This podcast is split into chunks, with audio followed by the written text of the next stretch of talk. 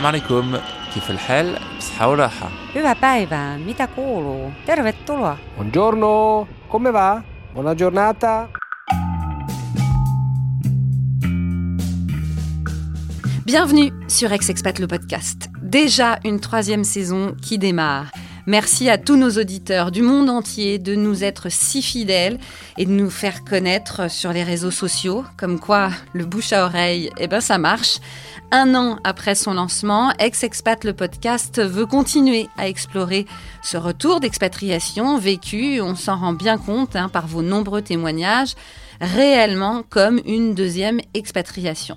N'oublions pas que vous êtes près de 3 millions de Français expatriés à l'étranger et plus de 300 000 à revenir dans l'Hexagone chaque année. Et parmi euh, tous ces expats, ces ex-expats que vous êtes ou que vous devenez, eh bien, et vous êtes beaucoup d'anciens étudiants ou de jeunes adultes qui ont rencontré l'âme sœur euh, au bout de quelques mois, au bout de quelques années, et ont fondé une famille dans leur pays d'expatriation. Alors, pour beaucoup, euh, bah, vous rentrez avec des enfants, souvent binationaux, biculturels, bilingues. Vous revenez en France avec eux. Ces enfants français, de fait, se sentent-ils vraiment français quand ils arrivent dans l'Hexagone? C'est quoi l'identité française pour ces enfants de la mondialisation? Ex-Expat, le podcast est allé enquêter dans les écoles internationales françaises en coproduction avec Binge Audio.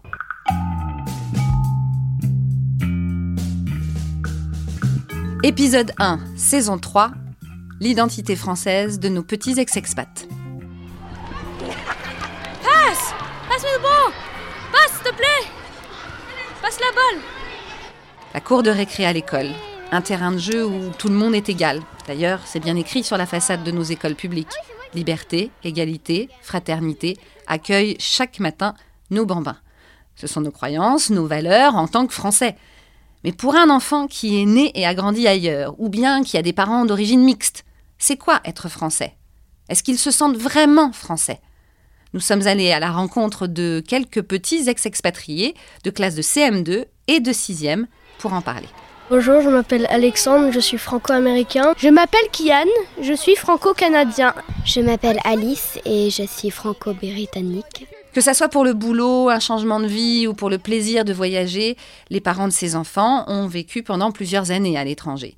Alexandre, par exemple, a passé 7 de ses 11 ans à Hong Kong et à son retour en France, il se pose des questions. C'est bizarre parce que je me sens plutôt hongkongais euh, et, euh, que français, mais je viens juste de rentrer en France et c'est, c'est, c'est triste parce que ça me, ça me fait de la peine de plus revoir Hong Kong. Qu'est-ce qui fait que tu, tu te sens plus proche de ce pays-là que, que celui où presque t'es né, quoi? Alors déjà, bah, je m'en souviens presque plus du tout, mais ouais, plus du tout de la France. Et à Hong Kong, euh, bah, j'avais eu plein plein de copains. J'avais la plage, j'avais euh, les randonnées, la montagne, et euh, surtout bah, le- les différences de, de paysages juste à côté. Et la façon de vivre aussi, qu'est-ce qu'il y a en France qui fait que c'est peut-être un peu plus difficile pour toi? Bah, je crois que c'est la ville de Paris. Parce qu'à Hong Kong, il y avait plein de trucs. Par exemple, il y avait des, des, marchés juste à côté de, no- de notre maison. Alors qu'à Paris, c'est plutôt tout plat. À Hong Kong, il y avait, il y avait beaucoup, beaucoup de montagnes. Il y avait beaucoup d'îles. euh, ce qui fait qu'on pouvait aller euh, sur plein d'îles différentes et faire euh, plein de choses différentes, goûter des différentes nourritures. Alors qu'à Paris, il y a plutôt, c'est juste des restaurants. Des fois, je me sens pas à l'aise, mais en France, en France, euh, ça va. Enfin, y a- les gens, ils sont sympas. Par exemple, à l'école et tout.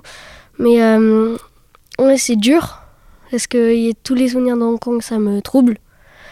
Et qu'est-ce que tu penses qu'il faudrait faire pour que tu retrouves quelque part euh, cet esprit français? Peut-être que tu n'as pas envie d'être français finalement. Bah, pas spécialement. Et Alexandre n'est pas le seul à se sentir un peu perdu. Même si euh, chaque expérience est différente, tous les enfants avec qui nous avons parlé pour cet épisode essaient de trouver un sens à leur identité française. Kian, mon fils, est issu de notre famille d'origine assez diverse. hein. Je suis française, mon mari est britannico-canadien. Nous nous sommes expatriés au Canada, où nos enfants sont nés. Ils ont donc grandi avec les trois cultures et les deux langues. Kian avait 7 ans quand il est arrivé en France et son bagage canadien eh bien, est toujours très présent. Mais être français, c'est aussi son identité. Je suis franco-canadien et je me sens assez français. Pourquoi tu te sens assez français? Car je- déjà je vis en France, j'ai une mère française. Bah, quand on est arrivé ici, j'ai tout de suite trouvé que c'était bien euh, comme euh, chez moi. Quoi. Est-ce que ton, pays- ton autre pays te manque? Oui, le Canada, il me manque, mais c'est comme ça, c'est la vie. Hein. Une fois que tu, tu, quand tu bouges, il, il faut la vie, ça, ça revient pas, ça continue. Alors quand tu, quand tu bouges, c'est, tant pis. Et est-ce que tu te sens encore canadien ou pas? Oui, je me sens canadien. J'ai vécu plus longtemps là-bas qu'en France. Alors, tu vois, c'est quand même d'abord Canada avant la France. Ah, quand même Mais parce que j'étais d'abord canadien avant français, qui veut dire que sera le, je serai Canadi- toujours canadien avant la fr- le français. Je veux dire, c'est ma langue euh, de, de- d'abord, l'anglais. C'est vrai que ce clash culturel peut parfois être compliqué pour ces enfants qui reviennent et ne connaissent pas vraiment la France. Mais à part la langue, il y a d'autres choses qui constituent une culture et une identité. Pour mieux comprendre ce que ça signifie de dire je suis franco quelque chose, notre coproductrice Laurie Martinez est allée à la rencontre de Wadik Doyle, professeur de communication et de mondialisation à l'Université américaine de Paris. L'identité culturelle, c'est complexe, mais en effet, c'est une forme d'appartenance, de se sentir appartenir à une communauté nationale, religieuse, culturelle, ethnique. Donc il y a certaines identités qui sont imposées par les autres, pour les enfants aussi. Toi, tu n'es pas comme moi, ton prénom est différent, tu manges autre chose, tes parents sont différents. Donc pour l'enfant, il peut se sentir. Après, il peut assumer avec fierté ou peut nier. Donc on trouve des enfants de la même famille. Donc un premier enfant veut changer son nom, veut se montrer totalement français. Un deuxième enfant qui veut se montrer complètement étranger, qui n'identifie pas du tout avec le, ou qui montre sa différence comme forme de fierté. Quel rôle jouent les langues dans toute cette histoire de culture? C'est peut-être une façon que l'enfant peut se distinguer des autres. Moi, je suis arabe, je connais le Coran, toi, tu ne connais pas. Moi, je parle couramment l'anglais. Moi, j'étais aux États-Unis pendant les vacances, euh, etc. Donc, c'est peut-être une façon de, de fierté, toujours dans un contexte. Donc le contexte, quand ça change, ça fait une rupture. Si un enfant grandit dans une culture, par exemple aux États-Unis, mais qui est français, cette identité culturelle qu'il a en tant qu'Américain, il la ramène en France, mais il est français. Hmm. Et qu'est-ce qu'on fait avec ça? Moi, le problème que de plus en plus, nous devons vivre entre les cultures. Nous, nous devons, devons nous débrouiller de comment vivre entre les cultures. Donc, euh, il faut, à mon avis, que les parents essaient de, de rendre les enfants fiers de la pluriethnicité, de la pluriculture, de la plurilinguisme, etc. Mais l'établissement scolaire, les professeurs ont aussi leur rôle à jouer. À l'école, cette question de pluriculture se pose. En France, l'éducation nationale demande à ce que les enfants parlent le français entre eux, dans la cour, en classe, une sorte d'interdiction non officielle de parler une autre langue qui peut pousser nos petits étrangers à une certaine frustration. Je parlais avec une copine en anglais, puis euh, une animatrice m'a dit arrête de parler anglais, c'est pas poli et tout ça. Elle a un peu raison, mais mais Pourquoi elle a un peu raison? parce que les autres comprennent pas et ça les dérange un peu. Mais ce qu'elle a pas raison, c'est que euh, je les parle pas. Je parle à ma copine. Et puis c'est chouette d'avoir des langues différentes quand même, non? Oui. The wheels on the bus go round and round, round and round, round and round. The wheels on the bus go round and round, Mais dans l'Hexagone, il existe aussi des classes internationales dans les écoles publiques et bien sûr des écoles privées spécialisées qui permettent aux enfants de vivre leur multiculturalité en toute authenticité. J'ai parlé avec Lisa Tenot, elle est responsable d'une classe un peu particulière à l'école EIB Monceau, une école primaire internationale bilingue. Et dans cette classe, dite d'immersion, on essaie en douceur d'aider les enfants à comprendre et à vivre la société française. C'est un secteur où on accueille les enfants qui ont besoin d'une petite période de transition. Et donc, nos professeurs sont français langue étrangère certifiés, donc euh, ils ont leur certification. Et on a aussi d'expérience avec ces enfants qui ont aussi un choc culturel, un choc linguistique. Parce que même s'ils sont français, ils ne comprennent pas forcément l'environnement ils ne comprennent pas forcément la culture. Et pour nous, c'est très important que, oui, les enfants euh, comprennent, euh, apprendre à lire et à écrire euh, et à parler correctement en français, mais aussi qu'ils comprennent aussi euh, leur, leur nouvel monde à Paris. Et donc, nous, on fait les sorties. Par exemple, la première sortie qu'on fait, c'est un mar- marché où on regarde tous les fromages, on regarde les boulangeries, on regarde euh, euh, le poissonnerie, euh, voilà, on regarde toutes ces choses ensemble et après on fait une salade de fruits. Donc ça, c'est un euh, exemple tout simple où on découvre le monde de Paris ensemble, la culture française ensemble, et euh, c'est un bon moment pour les enfants à partager ensemble. Donc, quand, euh, je sais pas, ça vous est déjà arrivé de leur demander s'ils se sentaient français ou pas C'est intéressant parce que souvent les premières euh, semaines d'immersion, on, on fait apprendre le français euh, par les projets où ils se présentent leur pays, là où ils, habitaient avant. Euh, et quand on demande euh, la nationalité, par exemple, d'une petite CP, des fois, euh, les enfants qui ont les liens français, ils se disent euh, que non, en fait, je suis américaine ou, euh, ou je suis chinois.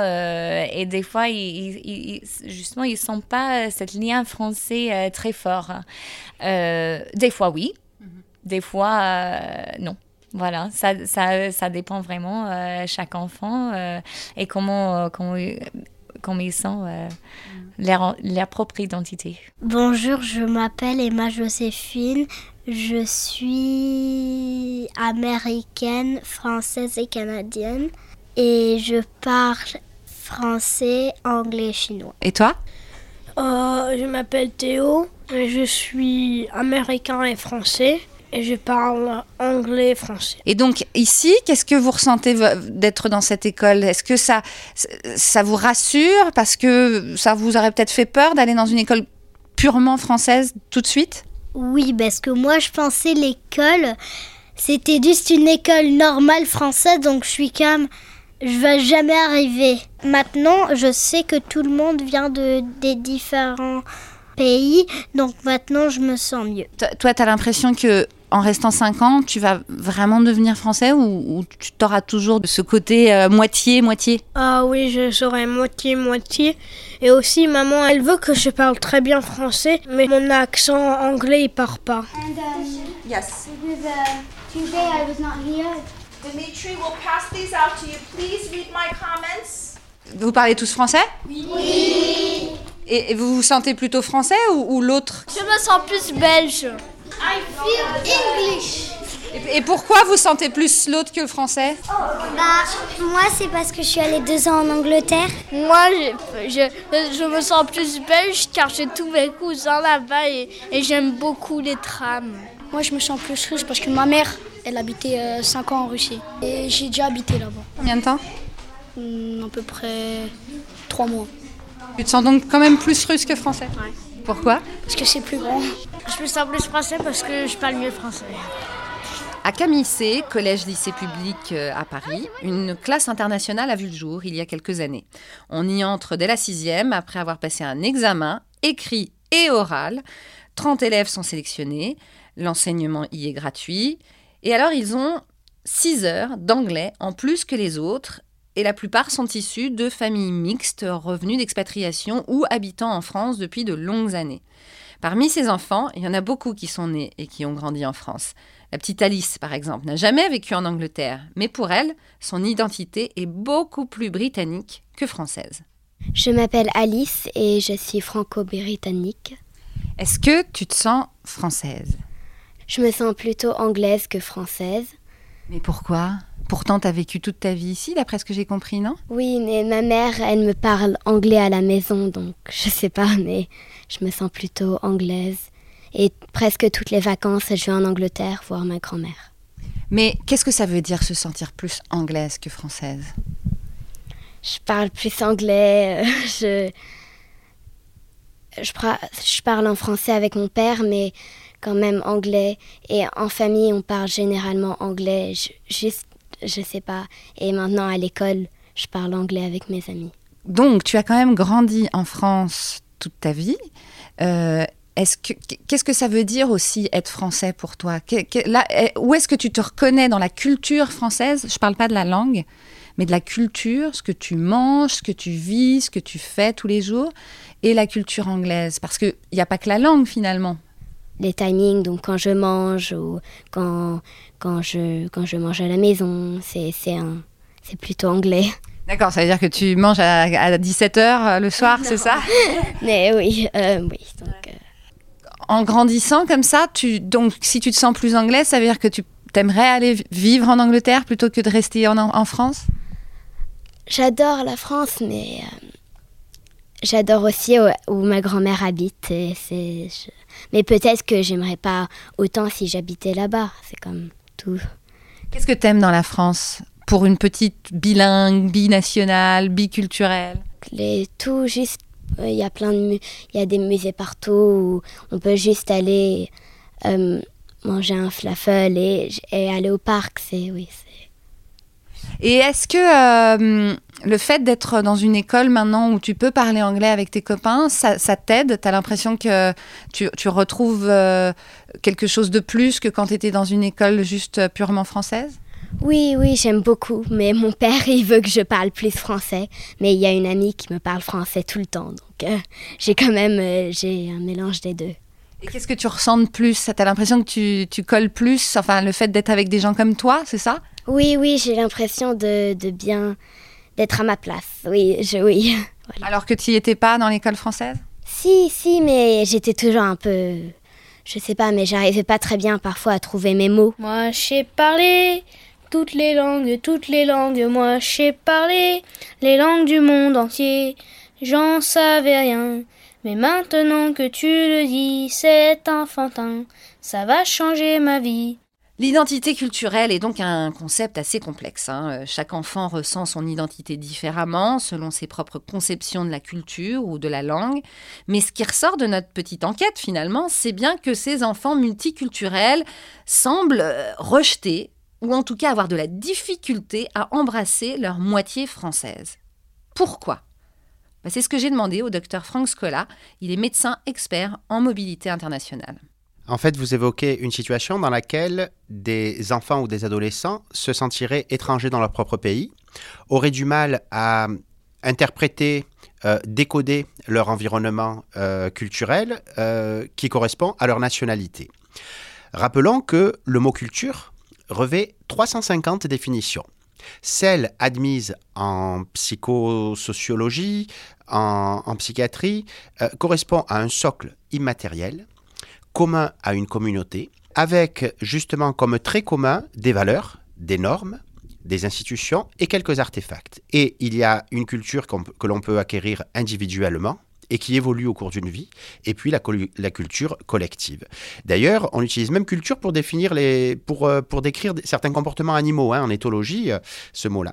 Donc, d'une part, les traits culturels français évoluent dans le territoire, mais en plus, il y a des, ils évoluent avec les, les autres critères d'appartenance, autres que la nationalité, puisque finalement, l'affiliation à la communauté française correspond à un statut à l'état civil, à un statut administratif, et il y a une diversité de cultures à l'intérieur du pays, liées à la classe sociale, éventuellement au niveau d'études, à la région habitée, à l'âge, au genre, à l'orientation sexuelle.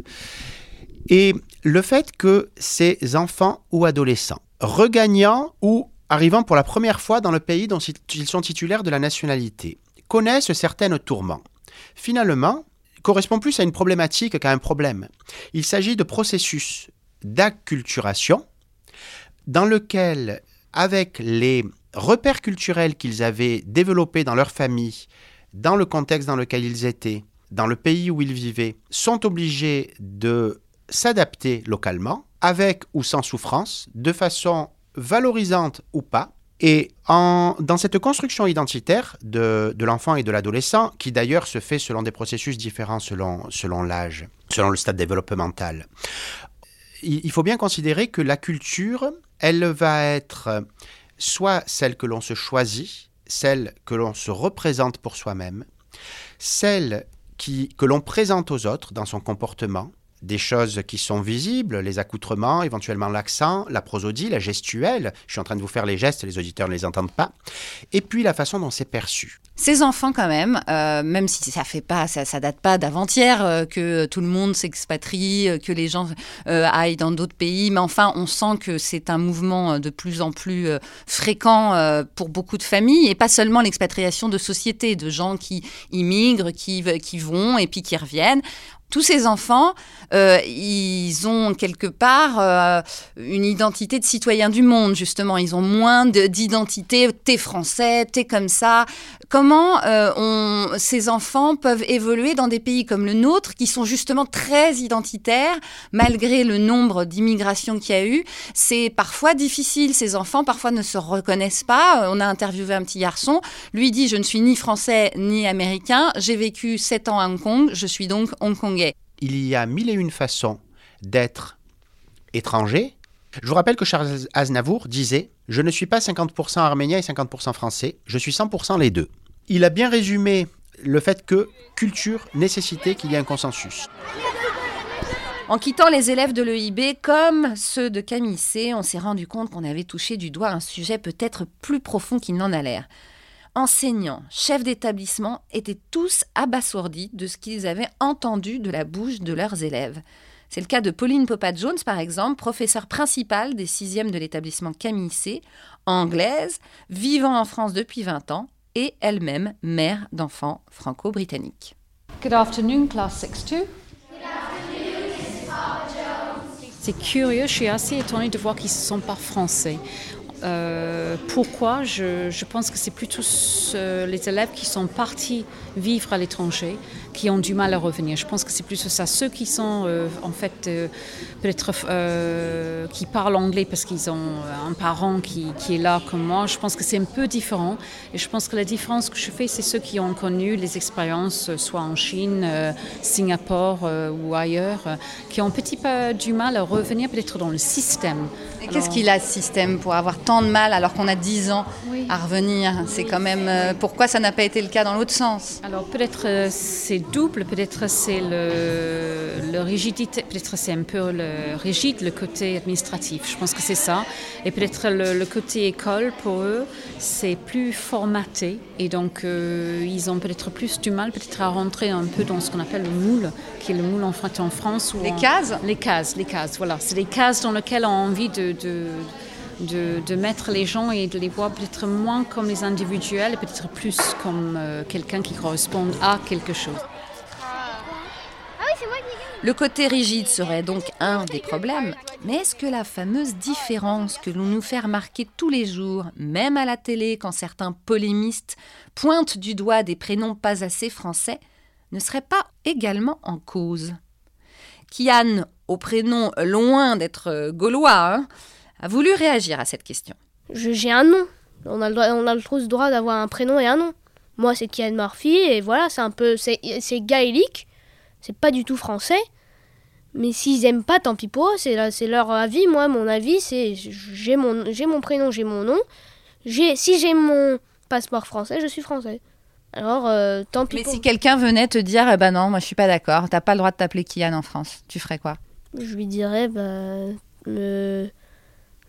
je sais pas, je, je dirais. Euh, si t'aimes pas, t'as qu'à qu quitter la France, t'as qu'à aller dans un autre pays où tout le monde s'appellerait pareil.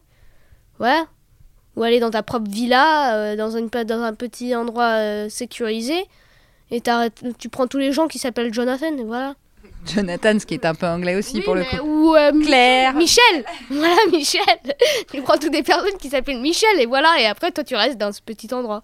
Mais tu trouves ça, enfin, tu trouves pas, tu trouves ça curieux quand même qu'on réfléchisse comme ça, toi qui es un enfant du monde, quoi, finalement. Je trouve ça bête. Des tas d'enfants d'expats, étant nés à l'étranger, n'arrivent en France qu'à l'âge adulte. Ils ont du sang français qui coule dans leurs veines, comme tous les petits ex-expats que l'on vient d'entendre. Comment vivent-ils, eux, ce retour aux sources qu'ils n'ont finalement jamais connu qu'à travers ce que leurs parents français leur ont transmis? J'ai rencontré Joël, franco-américain, qui a ressenti à son arrivée en France il y a 13 ans, alors qu'il était dans la vingtaine, cette même difficulté à se sentir français. Tout était légendaire en France. Le beurre était mieux, la viande est mieux, les gens sont mieux. Un peu romanticisé, à mon avis. Il y a des choses qu'elle avait raison, hein, notamment du fromage et du vin, mais les autres choses, tout n'est pas mieux ici. mais j'avais envie de, voir ça et euh, avoir mes propres opinions. Je voulais découvrir mes racines, je voulais, je voulais voir ça. Les gens avec un prénom comme Joël, les gens m'ont traité de Frenchy tout le temps, mais euh, bon, j'ai parlé pas la langue, j'ai jamais mis un pied ici. J'ai joué au baseball, football américain, j'étais dans les écoles américaines.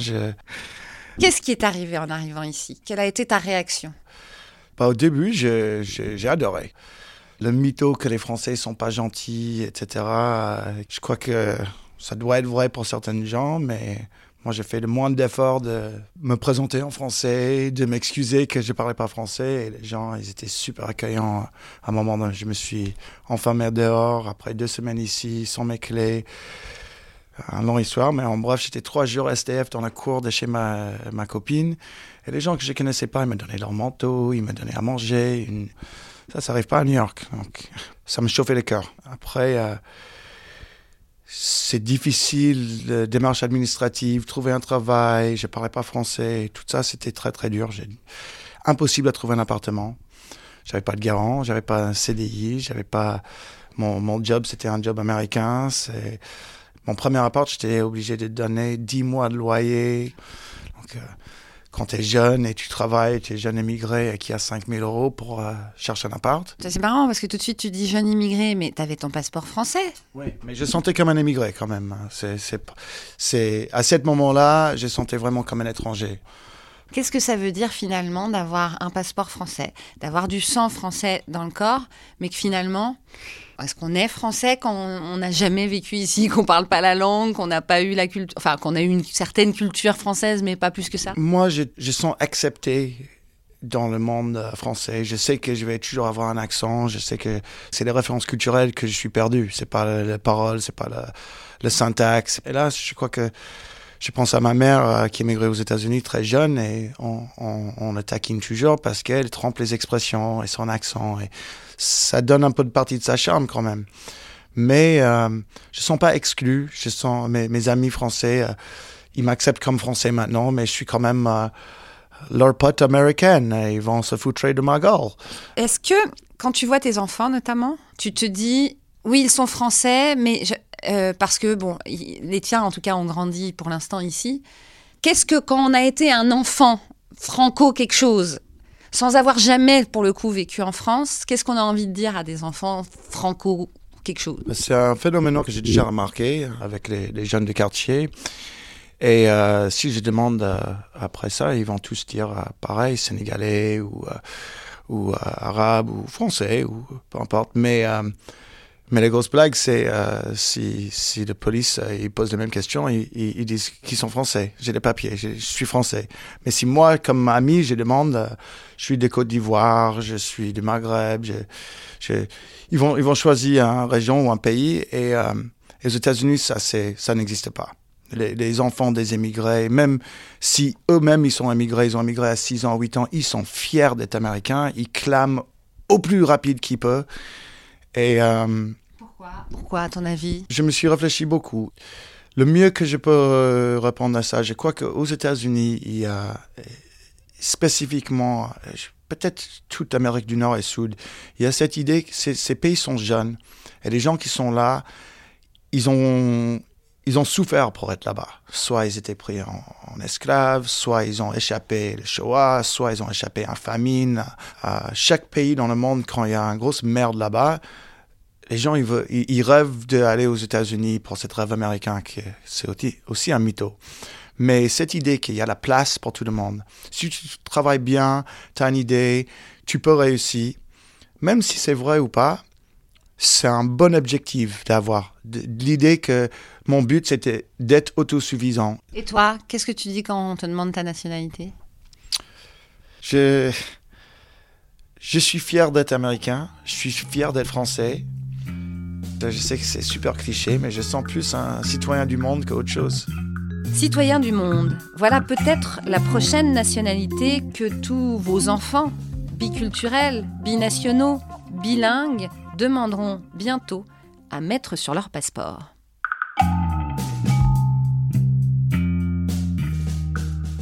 Merci d'avoir écouté Ex-Expat le podcast.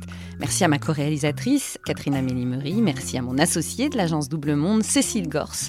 Vous pouvez écouter tous les épisodes d'Ex-Expat le podcast sur la plupart des applications d'écoute, notamment iTunes, bien sûr, Spotify, Talkers, Sibel et bien d'autres. Suivez-nous aussi sur Facebook, Instagram, LinkedIn. La communauté s'élargit et le groupe Facebook, Ex-Expat le podcast notamment, vous laisse la parole libre pour échanger, questionner, commenter le retour en France après une expatriation.